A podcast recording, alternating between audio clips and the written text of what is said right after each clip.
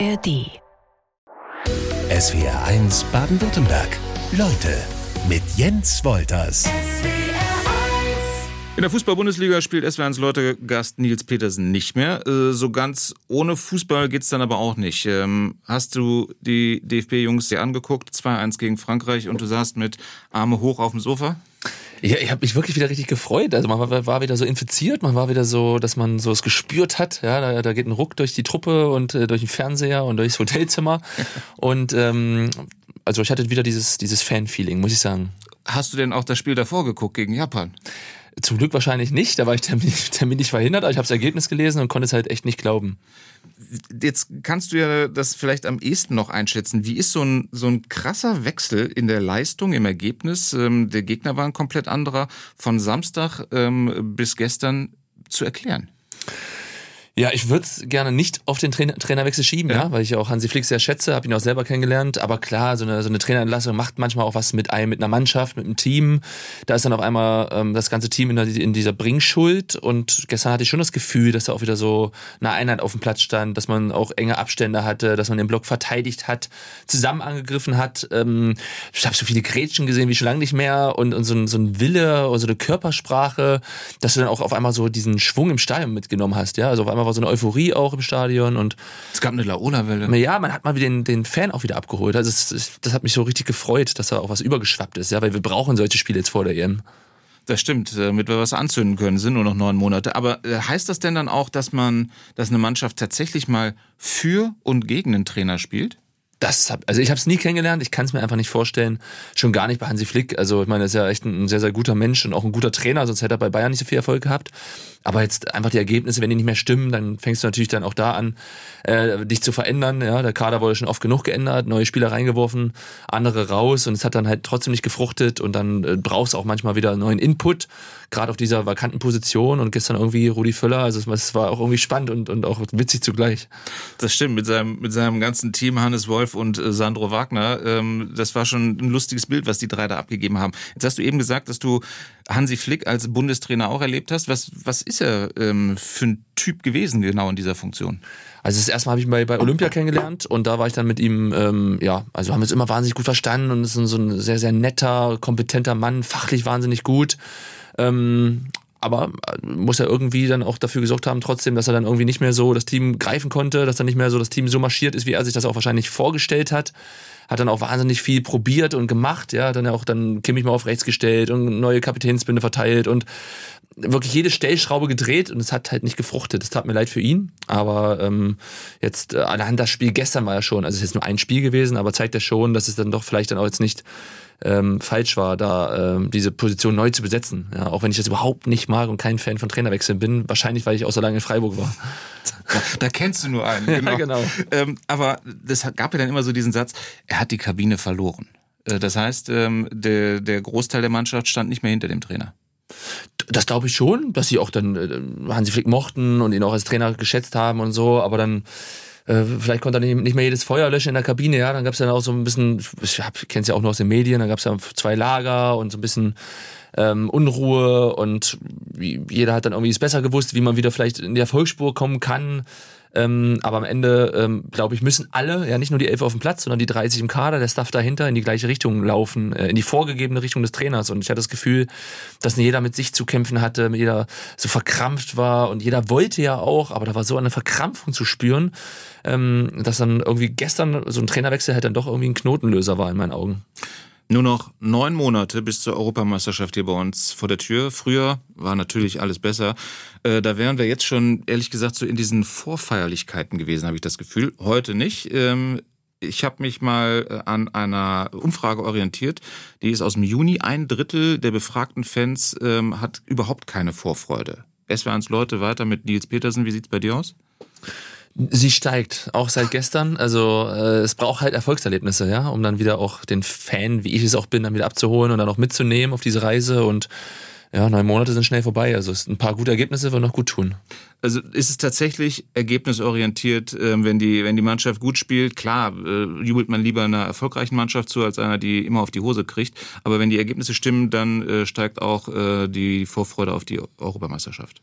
Ja, also am Ende ist es ein Ergebnissport, aber wie gesagt, auch gestern, wenn am Ende es 2-2 ausgegangen wäre, dann hätte ich mich natürlich aufgeregt, aber trotzdem wäre da eine Euphorie da, weil man irgendwie wieder so das Gespür hatte, da war jetzt jeder dabei und hat das Trikot übergestriffen und wollte unbedingt für Deutschland marschieren, sage ich mal, und dann irgendwie das, das Beste aus sich rausholen, um die Farben da gut zu vertreten. Und darum geht's ja irgendwo, wenn dann Länderspiele sind. Das war früher immer für mich das Schönste, wenn ich länger aufbleiben durfte, weil Deutschland äh, gespielt hat und dann mit der Familie hat man dann das Spiel geschaut. Das war so ein äh, Familienereignis und da kommt man natürlich dann äh, ähm, mehr wieder hin, wenn man da das Gespür für hat, dass da Jungs auf dem Platz stehen, die da auch, auch brennen. Und äh, gab es jetzt auch wieder gute Beispiele mit Füllkrug und so, also wieder Spiele, an denen man sich wieder ein bisschen hochziehen konnte. Hat sich da ein Spiel bei dir eingebrannt aus der Kindheit oder Jugend, äh, Länderspiel? Oh, das, ich bin natürlich Michael Ballack äh, Fan, sag ich mal, ja, äh, herkunftsmäßig auch. Also äh, den habe ich schon mal abgefeiert früher. Jetzt wissen wir, ähm, dass äh, Rudi Völler es nur äh, gestern einmal wieder gemacht hat. Ähm, zur aktuellen Trainersuche hast du dich dann auch schon äh, geäußert, hast gesagt, sag mal, Klopp, Nagelsmann, egal, es braucht vor allem eine Elf, die halt wieder den Fan abholt. Haben wir gestern den Start gemacht. Ähm, was muss denn der neue Trainer so mitbringen?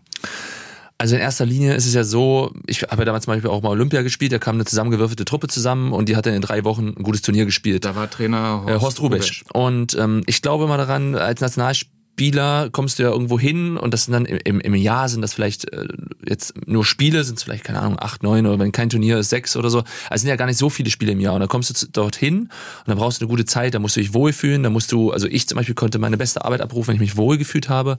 Deswegen musst du auch ein bisschen Menschenfänger sein als, als ähm, Trainer, ja, der dann äh, gutes Zureden hat zu den Leuten, nicht mal zu den ersten elf, ja, gerade die Nummer 17, die Nummer 21, die musst du alle mitnehmen, ja, dass du dann eine gute Trainingsqualität hast, ein gutes Miteinander hast, dass die Bank mitjubelt, wenn ein Tor fällt.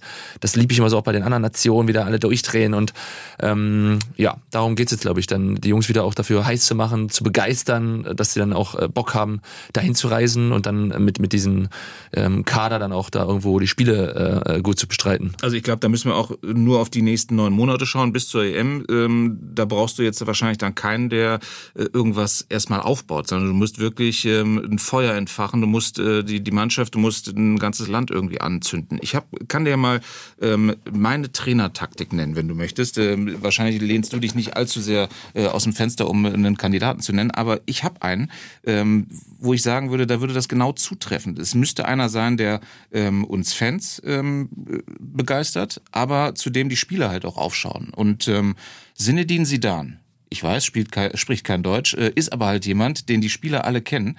Ähm, ob sowas funktionieren würde, frage ich mich.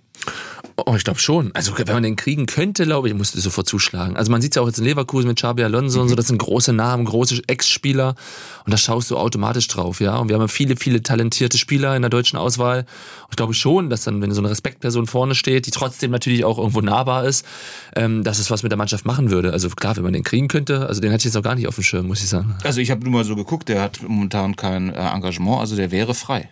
Ja, dann, klar, sofort anrufen. Französisch kann ich, also ich kann, ich kann anrufen den DFB. Sehr, sehr gut, vielleicht vermittel ich da. Ähm, aber wenn es dann nachher irgendwie auf so eine Notlösung hinauslaufen sollte, Rudi Völler macht es dann doch noch ein bisschen länger, wäre das zu wenig oder wird das auch für den Moment reichen? Würde auch reichen, glaube ich. Also es geht jetzt darum, wie gesagt, äh, so eine Elf zu Form, ja, mit, mit, mit den äh, Ersatzspielern zusammen, die da einfach äh, äh zusammen also auch Spaß verkörpern, ja, und so, so als Einheit verteidigen und als Einheit angreifen. Und das war gestern da. Ähm, ich kann mir vorstellen, ähm, dass die Erwartungshaltung jetzt beim nächsten Länderspiel wieder so ist, ja, die muss man, die muss man erstmal erfüllen. Aber ich äh, könnte mir es gut mit Rudi Völler vorstellen und mit den beiden ähm, Jüngeren daneben, ja. Bankgeheimnisse heißt das Buch von SWRs Leutegast Nils Petersen. Beim Untertitel gebe ich zu, habe ich mir das erstmal so leichte Sorgen um dich gemacht. Selbstgespräche eines Fußballprofis heißt es. War es so schlimm? Naja, man erwartet von uns Fußballern so wenig, deswegen was, ja, haben der eine oder andere gedacht, da wird ein Klischee bedient oder so, aber ähm, ja, wir haben so einen schlechten Ruf, dass wahrscheinlich dann immer, dass man überrascht ist, dass man doch das eine oder andere dann äh, mitkriegt, was man noch nicht weiß und dass man da mal einen Einblick äh, kriegt in das Fußballerleben, ja es gibt ja genügend Vorurteile. Es tut mir leid, dass ich da eben auch schon drauf rumgesprungen ähm, äh, bin. Ähm, du kannst sogar schreiben und ganze Bücher. Äh, es ist nun mal so. Müssen wir, äh, machen wir uns leider nichts vor. Äh, du hattest ich glaube mal so eine Kampagne auch schon vor Jahren, dass du gesagt hast, du verblödest mehr oder weniger. Da hat man dir ganz viele Bücher zugeschickt, glaube ich. Ne? Ich habe einige bekommen. Vielleicht war das dann auch der Anlass äh, unterbewusst, dass ich dann gesagt habe, irgendwann mache ich ein Buch. Aber ich fand's ja witzig. Aber ich habe heute einen anderen Blick drauf. Damals, das war glaube ich vor, vor sieben, acht Jahren habe ich das mal gesagt. Und heute denke ich auch anders drüber. Also ich habe einen besseren Blick auf unsere, auf unser Berufsbild.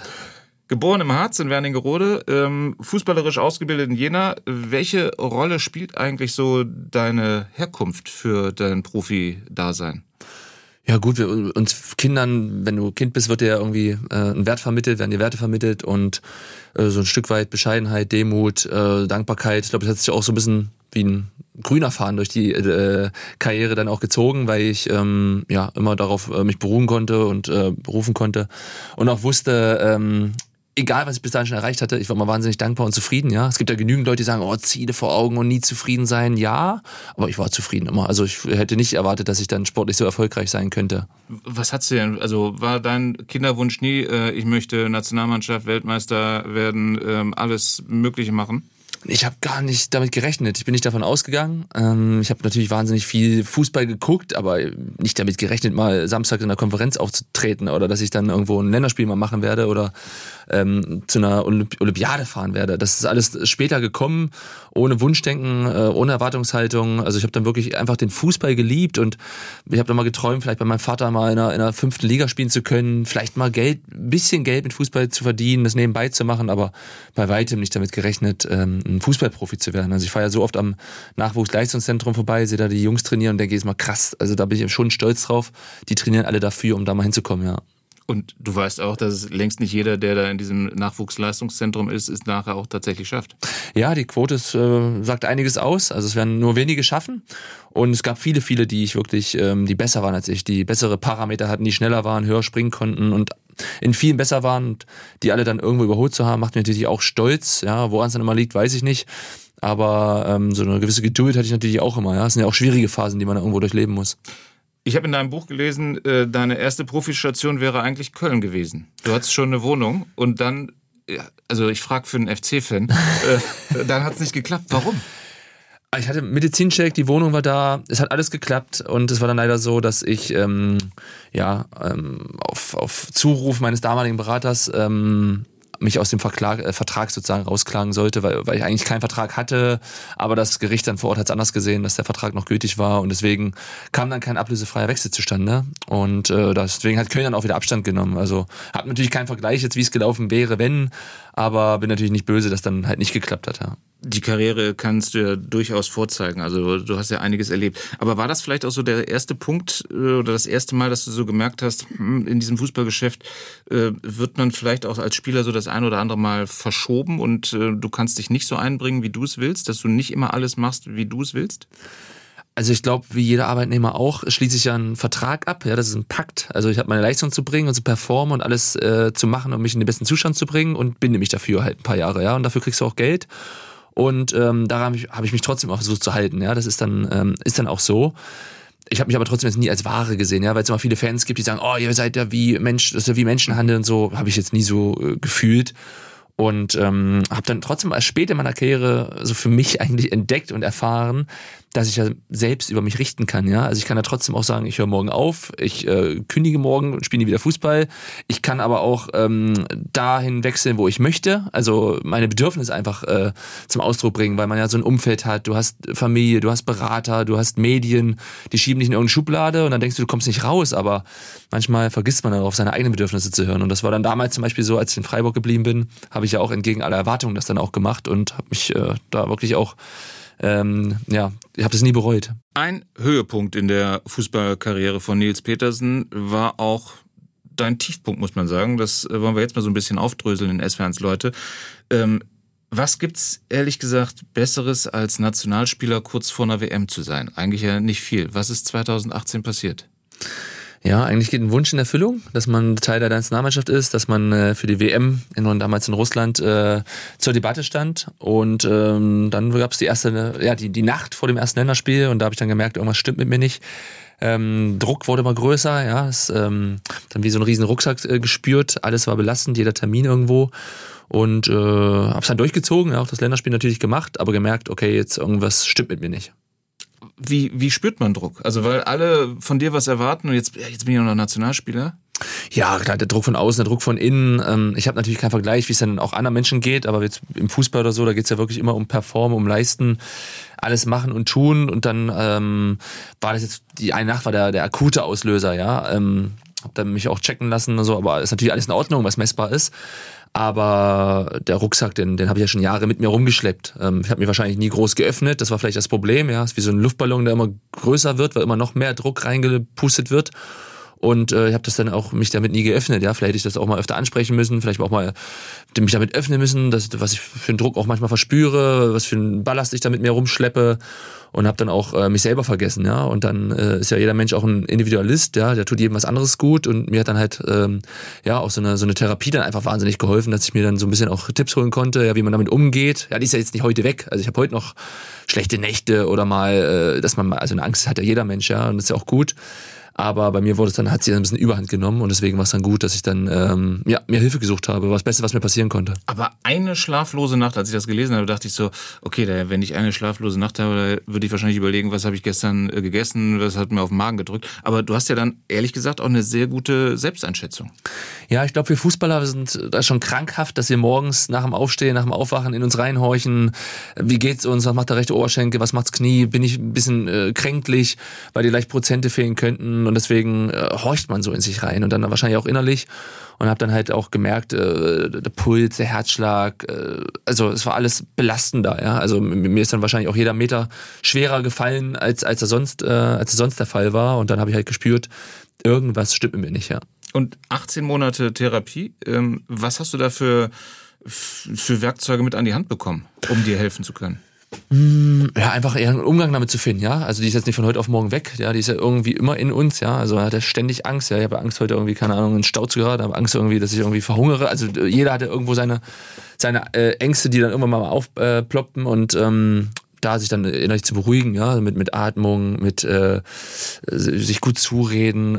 Manche führen Dankbarkeitstagebücher, manche machen Yoga. Also jeder äh, probiert ja auch gerne was aus. Ich habe auch zum Beispiel während meiner Karriere auch mit Ernährung viel ausprobiert und dann bleibt man auch an irgendwas hängen. Und bei mir war es dann zum Beispiel jetzt auch so, so eine Art Atmungsgeschichte, die ich dann einfach wahnsinnig gerne ähm, anwende, wenn ich dann auch nervös bin, ja. Also selbst heute haben wir hier einen Termin im Radio oder ist man auch live oder so, dann kann schon manchmal ein tiefer Atemzug dann auch helfen, dass man dann auch ein Stück weit äh, ruhiger ist. Wie offen bist du damit umgegangen? Also gerade so im Mannschaftskreis, im Kollegenkreis, äh, wusste der Trainer Bescheid? Ja, also der Trainer wusste Bescheid. Also die, die engsten Freunde der Mannschaft vielleicht auch, vielleicht ist auch der eine oder andere geahnt. Aber ähm, nach und nach habe ich mich damit geöffnet. Ne? Ich habe dann erst auch erst gemerkt, wie gut mir das tut, wenn man sich damit öffnet, dass du dann auch mal spürst, wie viele andere auch vielleicht ähnliche Symptomatiken haben, äh, dass dann eine oder andere vielleicht dann auch das für sich entdeckt hat, dass man auch mal Tipps geben konnte. Ähm, ja, weil am Anfang sieht man es immer als Schwäche. Ja, ist ja erst danach, dass man irgendwann mal das Gespür dafür kriegt, dass man auch eher stark ist, wenn man sich das eingesteht, schwach zu sein mal und ähm, da sich auch von von externen Hilfe zu holen. Das wollte ich gerade sagen, weil man dann kann man sich ist man relativ schnell diesem Vorwurf vielleicht ausgesetzt, äh, der ist zu schwach fürs Profigeschäft. Ja, weil du natürlich auch mal dieses Totschlagargument Geld hast, ne? Das ist ja so von außen so, die, ey, denen geht's so gut, die können sich alles leisten, was hat denn der für Probleme und so. Ja, stimmt schon, ja, uns Fußballern geht's gut. Wir sind privilegiert. Aber äh, die Ängste konnte ich mir trotzdem nicht wegkaufen dann in dem Moment, ja. Er ist der beste Einwechselspieler der Bundesliga-Geschichte. Er ist olympischer Silbermedaillengewinner und dem ist das alles ehrlich gesagt ganz unangenehm, wenn man das in seiner Anwesenheit erwähnt. Nils Petersen ist weiter zu Gast in SWRs Leute und du bist einer der wenigen Bayern-Spieler, die mit München keinen Titel geholt haben. Ja, wie ein Alleinstellungsmerkmal, ja. Also wirklich, wenn man da gespielt hat und keinen einzigen Titel geholt hat, das ist eigentlich auch wie eine Art Rekord wahrscheinlich, ja. Äh, ist das irgendwie ein Makel? Nee, also Gott, ich habe so viel in meinem Fußballerleben erreichen dürfen, dass ich da dankbar genug bin. Aber ähm, klar könnt ihr jetzt sagen, auch Meistertitel oder Pokalsieger in der Vita oder Champions League Sieg wäre cool oder so, aber ich habe mich gar nicht so als Bestandteil dieser Mannschaft, also ich würde jetzt nicht durch Stuttgart hier laufen und sagen, ich bin deutscher Meister geworden. Also das hätte ich nicht gemacht. Aber äh, du bist mit den Bayern Vizemeister ähm, geworden und warst im Champions League Finale. Genau, Vize-Pokalsieger, Vize-Champions League Sieger, genau. da war alles dabei. Ja. Das, das Vize-Triple. Vize-Triple, also das könnte ich mir, das klingt eigentlich schlecht für so eine Visitenkarte. äh, lass mal auf deine Karriere schauen. Äh, geht eigentlich Fußball spielen und Rauchen? Also es ging ab und zu mal, ja. Also kleine Laster hat man dann wahrscheinlich mal gehabt oder so, aber ähm, ich, ähm, ja, jeder hat wahrscheinlich so seins, ja. Also lieber bin ich da hängen geblieben als bei anderen Sachen, aber ähm, es ging, gerade nach erfolgreichen Spielen vor allen Dingen. Und äh, da gibt's auch eine Dunkelzahl oder ist die gar nicht so dunkel, die Zahl, wie viel äh, Fußballer so? Sie wird heller. Also ich glaube, früher war es schlimmer. Also ja. als ich groß geworden bin, äh, waren das dann doch mehr. Heute ist dann eher mal so, äh, dann gehen die Jungs mal in so einen Shisha-Laden oder so oder sowas machen. Also Finde ich auch gut, ist ja auch so teambildend sozusagen, ja. Ob das dann förderlich ist für die Gesundheit, weiß ich nicht, wahrscheinlich nicht. Aber es wird weniger. Also die Jungs, die jetzt hochkommen, die sind wahnsinnig ernährungsbewusst und tun alles für den besten Zustand. Also das hat sich schon gewandelt. Ihr seid ganz schöne Maschinen, also ich zähle dich noch dazu. Dankeschön. Sehr gerne. ähm, ja, wir tun alles dafür. Ich meine, das ist ja, was ich vorhin gesagt habe. Du schließt einen Vertrag ab, also hast du auch den besten Zustand zu erreichen. Und du willst dich auch lange auf diesem Niveau bewegen, damit du erfolgreich bist, damit du angesehen bist, damit du Geld verdienst. Und da gehört natürlich auch dann äh, die Einstellung, äh, eine Berufsauffassung dazu. Und da äh, fällt die Ernährung natürlich mit rein. Habe ich eigentlich eben schon alle Höhepunkte deiner aktiven äh, Zeit so richtig äh, aufgezählt oder hast du irgendwie so einen Moment, der vielleicht ganz besonders wichtig für dich ist, ähm, den gar keiner so richtig auf dem Schirm hat? Oh, jetzt, wenn ich so spontan drüber nachdenke, klar, also der Aufstieg mit dem SC, der war schon äh, so eine Meisterfeier vor RB, das war schon äh, ganz geil. Also die äh, habe ich jetzt gerade so im Hinterkopf. Gut, ähm, Rückschläge gab es aber auch oder äh, Tiefpunkte. Wie haben die dich so als äh, Fußballer und als Mensch geprägt und welche waren das? Ja, heute, wenn du zurückguckst, ist immer so leicht gesagt, dass du sagst, ja, geil, die haben mich geprägt und die erden dich und die gehören dazu, du willst hoch und auf und ab aber du hast ja keinen Bock auf die Ups. Also die gehören halt dazu, ja, aber in den Momenten tat's immer krass weh. Also ob das dann der Abstieg war mit dem SC, verlorene Pokalfinals, äh, verlorene Finals insgesamt, äh, als einziger einen Elfmeter zu verschießen in Rio. Mhm. Das sind persönliche und auch als Mannschaft gesehen, ähm, ja, einfach Niederlagen, Enttäuschungen. Ähm, wahrscheinlich haben sie mich dann vielleicht besser gemacht, aber äh, ich hätte trotzdem gerne darauf verzichtet, klar. Aber so ein verschossener Elfer ähm, hatte dann auch in der Folge mehrere schlaflose Nächte ausgelöst? Mm, es war vor der Akutphase auf alle Fälle, aber mit diesen sportlichen Niederlagen konnte ich immer besser umgehen, ja. Also man, man, erlebt ja so einiges in seinem Leben, ja. Ob das dann irgendwie mal die erste Trennung ist von der Partnerin, ob das äh, die Scheidung der Eltern ist oder so. Die haben mir mehr wehgetan jetzt als ein verschossener Elfmeter oder ein verlorenes Spiel. Also ähm, wahrscheinlich ist das einfach die Summe der Faktoren, die manchmal irgendwie uns so ähm, enttäuschen lassen, aber ähm, es wahrscheinlich gehören sie einfach dazu. Steht ja auch in jedem Ratgeber. Das stimmt. Äh, du hast gerade schon deutlich gemacht, Ernährung ganz wichtig für einen Fußballer. Medikamente im Sportleralltag, wie, wie sind die denn so? Also, weil es immer irgendwie so die, die Geschichten gibt, ohne Voltaren äh, läuft eigentlich ziemlich wenig. Also ich habe wirklich einige Verbände in meinem Leben abgekriegt. Ich habe äh, Stromtherapien, alles gemacht, äh, um wirklich dann Samstag 15.30 Uhr äh, auf dem Top-Level zu sein. Aber Schmerztabletten zum Beispiel, also wenn es zehn waren in meiner Karriere, ist es viel. Also ich habe immer davon Abstand genommen, bin aber auch so groß geworden, äh, schon von zu Hause aus, eher so mit Ernährung viel zu lösen oder es auch einfach mal ruhen zu lassen, äh, so schwer es ist im Fußballbusiness. Aber äh, Medikamente habe ich immer Abstand genommen, äh, weil ich kein Fan davon war. Hatte aber auch Glück in meiner Karriere mit Verletzungen, toi toi toi und ähm, auch für die anderen Jungs. Also da jetzt gerade jetzt in meinem Verein, wo ich tätig war, hat man da immer rücksichtsvoll agiert. Ähm, zum Glück, dass da immer noch der Spieler so ein bisschen auch äh, bedacht wird. Jetzt nicht nur das Spiel, ja, dass man ja jeden braucht am Wochenende, ist klar, aber dass man da auch das große Ganze gesehen hat und äh, glaube, ähm, es gibt genügend Spieler, die während der Karriere Blödsinn gemacht haben und dann wahrscheinlich später darunter leiden werden. Jetzt bist du Schriftsteller. Ähm, was vermisst du nicht mehr vom Profi-Alltag? Oh, das ist, also ich vermisse eigentlich nur das Gesülz in der Kabine. Ja, also so in die Kabine zu kommen, dummes Zeug zu erzählen, ähm, mit, mit Gleichgesinnten äh, zu fachsimpeln. Das sind so die Sachen, die man vermisst. Aber ich, ich sag mal, ich weiß, wo sie alle zum Friseur gehen, ich weiß, wo sie Kaffee trinken. Also wenn ich Bock drauf habe, gehe ich hin, dann, dann finde ich sie. Ähm, und sie finden mich. Also ähm, das ähm, werde ich dann nicht so vermissen müssen. Und das Training an sich, das Spiel an sich, ähm, ob ich jetzt auf der Bank sitze oder auf der Tribüne, dafür wird sich nicht so viel ändern. Die letzten zehn Minuten bin ich halt nicht mehr auf dem Feld. Ja. Davon muss ich mich verabschieden, aber das geht. Also ich fühle mich nach wie vor wohl, bin jetzt irgendwie auch erst drei, vier Monate raus. Mal gucken. Wenn ich irgendwann mal wieder hier im Studio bin, kann ich dann auch eine, eine Langzeiterfahrung berichten. Als Freund des Sports trage ich in meinem Kopf mehr oder weniger so ein Vokabelheft rum, in dem äh, ich auch immer wieder neue Begriffe abspeichere. In diesem Sommer war es die Holding Six, äh, die im Bereich Fußball intensiv besprochen wurde, wo ich dachte, hm, das war doch irgendwie früher der Vorstopper oder der defensive Mittelfeldspieler. Und dann gibt's da auch noch die Box für den Strafraum, den Matchplan, äh, One-Touch-Football. Äh, SW1, Leute weiter mit Nils Petersen. Ist das so auch deine Fußballsprache? Nein, um Gottes Willen, ich spreche so nicht. Äh, über Pressinglinien, abkippende Sechser, ja. äh, was es da alles gibt. Asymmetrischer Linksverteidiger habe ich mir noch aufgeschrieben. Auch halbräumischer alleine. Oder, was mir sehr gut gefällt, breitziehender linker Zehner. Also ich kann sagen, äh, wenn man das jetzt alles in der Besprechung, äh, in der Besprechung reinpacken würde, würden wahrscheinlich mindestens sieben Jungs da sitzen und keine Ahnung haben, was sie machen sollen. Ähm, genauso die Dreierkette. Es war ja früher einfach ein Libero ähm, und heute spricht man von einer Dreierkette. Also da hat sich einfach wahnsinnig viel getan. Ich glaube, das klingt dann einfach spannender und cooler, wenn man es alles ein bisschen auf äh, ins Englisch packt. Und ähm, aber ich, ich rede so nicht. Also ich gucke mit Jungs Fußball und äh, nach äh, 20 Minuten sagen die mir manchmal, oh, warum kippt denn der Sechser immer ab und so, wo ich so, das habe ich im Leben nicht erkannt. Ich weiß nicht mal, was sie für ein System spielen. Ich kann ja sagen, Müller-Meyer spielt gut und Schmidt spielt Käse, aber ich ähm, war jetzt nie so taktisch geprägt, dass ich ein Fußballspiel auch taktisch gucke. Und in der Kabine von Christian Streich, wie klingt's da? Ähm, mit ihm oder ohne ihn? Das ist ja die Frage. Nein. Mit ihm. Also spricht, spricht Christian Streich so? Ähm, nein, er spricht jetzt nicht von äh, Pressenlinie 1, 2, 3 oder irgendwas und, und asymmetrisch und alles und sowas. Also da geht's halt um Systeme, um klare Anweisungen. Äh, jeder hat seine ähm, Aufgaben zu erfüllen, aber jetzt nicht in diesem, in diesem englischen Begriffen oder so. Das macht er nicht. Also klar, dann kommt man Co-Trainer dazu, der dann vielleicht auch mal wieder anders spricht. Ja, deswegen hat man ja einen, einen Staff auch, ein Trainerteam, wo jeder irgendwo für was anderes zuständig ist. Aber wir haben es immer einfach gehandelt. Okay, da du ja die Unterscheidung vorgenommen hast, mit ihm oder ohne ihn, wie spricht denn, wie, wie spricht man denn in der Kabine ohne ihn?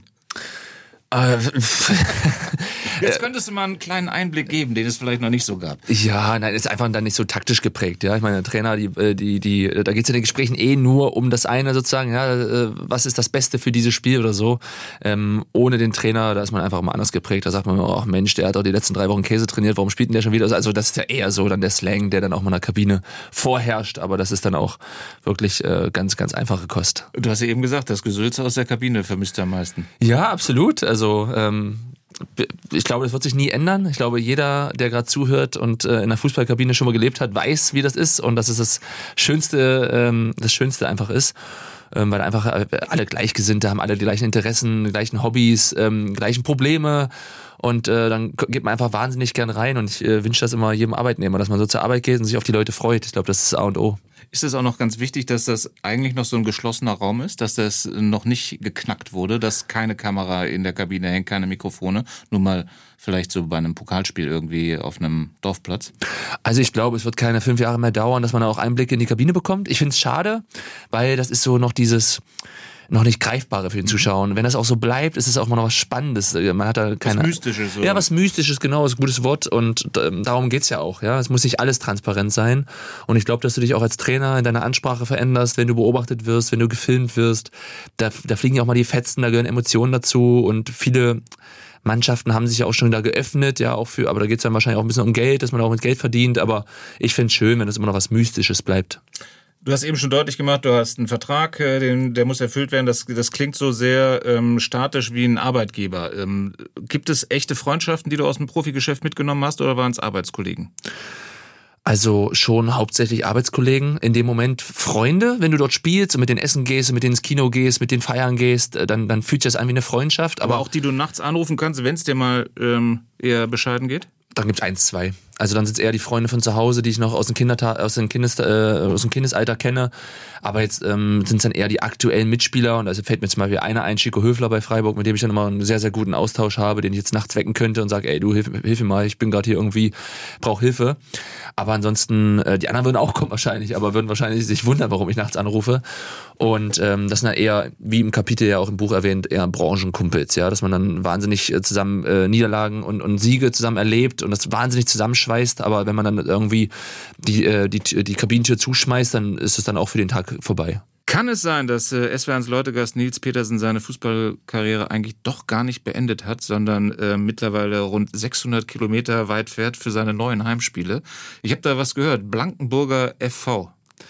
Ja, mein bester Kumpel und Trauzeuge spielt da und unser Traum war es immer noch mal zusammen aufzudribbeln. Deswegen äh, hat es jetzt ähm, zwei, dreimal gepasst, dass ich dann irgendwie auch in der Nähe der Heimat war, es mit einem Familienbesuch dann auch ähm, abgestimmt habe und dann auch mal da wieder aufgedribbelt bin. Also ähm, dementsprechend sieht mein Knie aber auch aus, ja.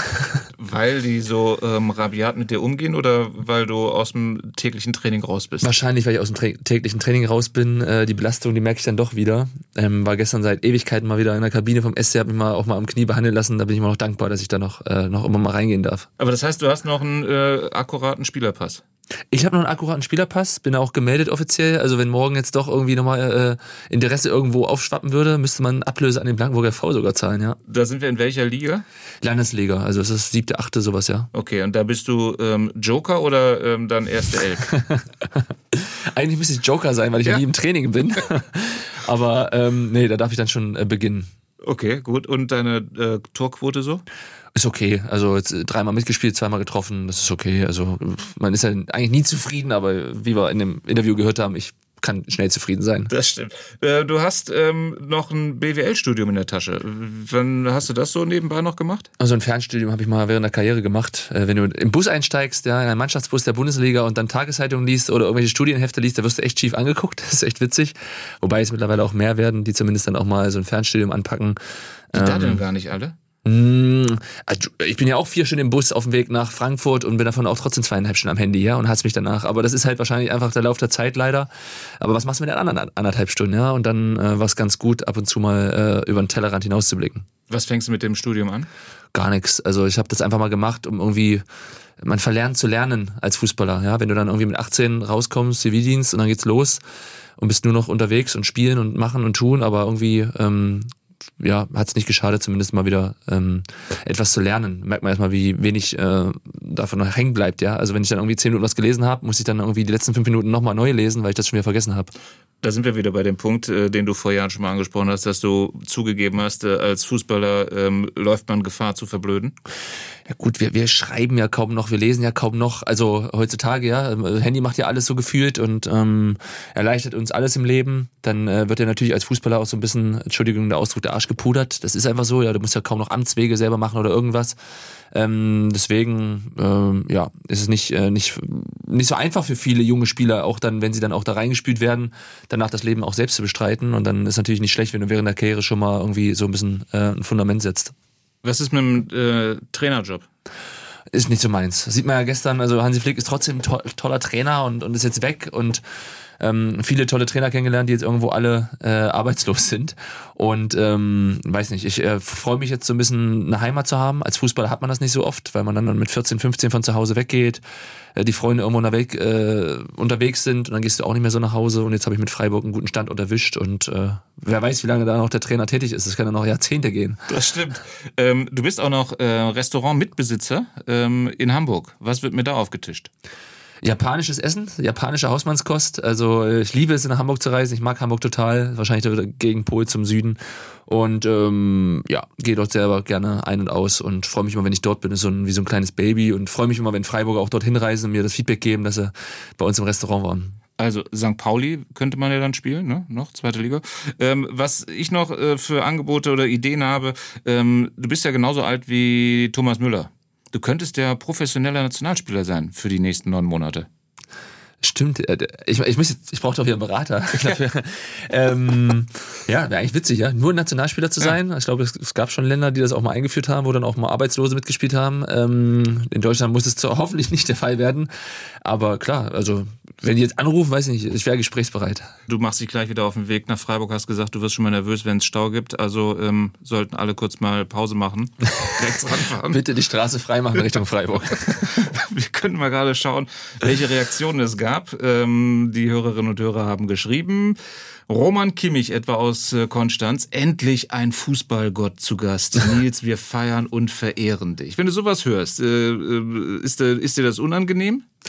Also unangenehm und angenehm zugleich. Also es ist ja ein Riesenkompliment und ja. freut mich auch oder so, aber ich mache dann mal eher so eine zurückhaltende Haltung, weil das irgendwie so auch trotzdem unangenehm ist. Nicole hat geschrieben, großen Respekt für die Offenheit von Nils Petersen, starke Performance schreibt sie dir zu, um da gleich mal im äh, Fußballjargon, im modernen Fußballjargon zu bleiben. Jürgen Rieger aus Balingen, ich ähm, hatte einige signierte Exemplare seines Buches in meiner Buchhandlung, die waren sofort weg. Er hat damit einige Leute sehr glücklich gemacht. Also scheint dein Buch Bankgeheimnisse scheint zu laufen. Ja, also ich bin selbst überrascht, wie gut es läuft, wenn man neu in dem Business ist als Autor. Ja, das ist ja für mich jetzt kein Hauptberuf, das hat man ja so nebenbei dann auch gemacht am Ende der Karriere.